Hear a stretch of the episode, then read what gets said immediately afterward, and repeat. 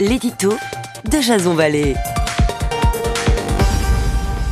Bonjour, nous sommes le 23 mai 2019 et voici le titre de mon éditorial qui s'intitule Pousser vers la sortie. C'est un vaste jeu de poker menteur qui ne trompe personne. Un ultime revers pour Theresa May qui abat aujourd'hui sa dernière carte. Beaucoup parlent d'une probable démission demain en raison de sa gestion du tonitruant dossier du Brexit. Le bilan est chaotique pour la future ex-première ministre. Les Britanniques sont appelés à voter aux européennes alors que ce n'était pas initialement leur volonté.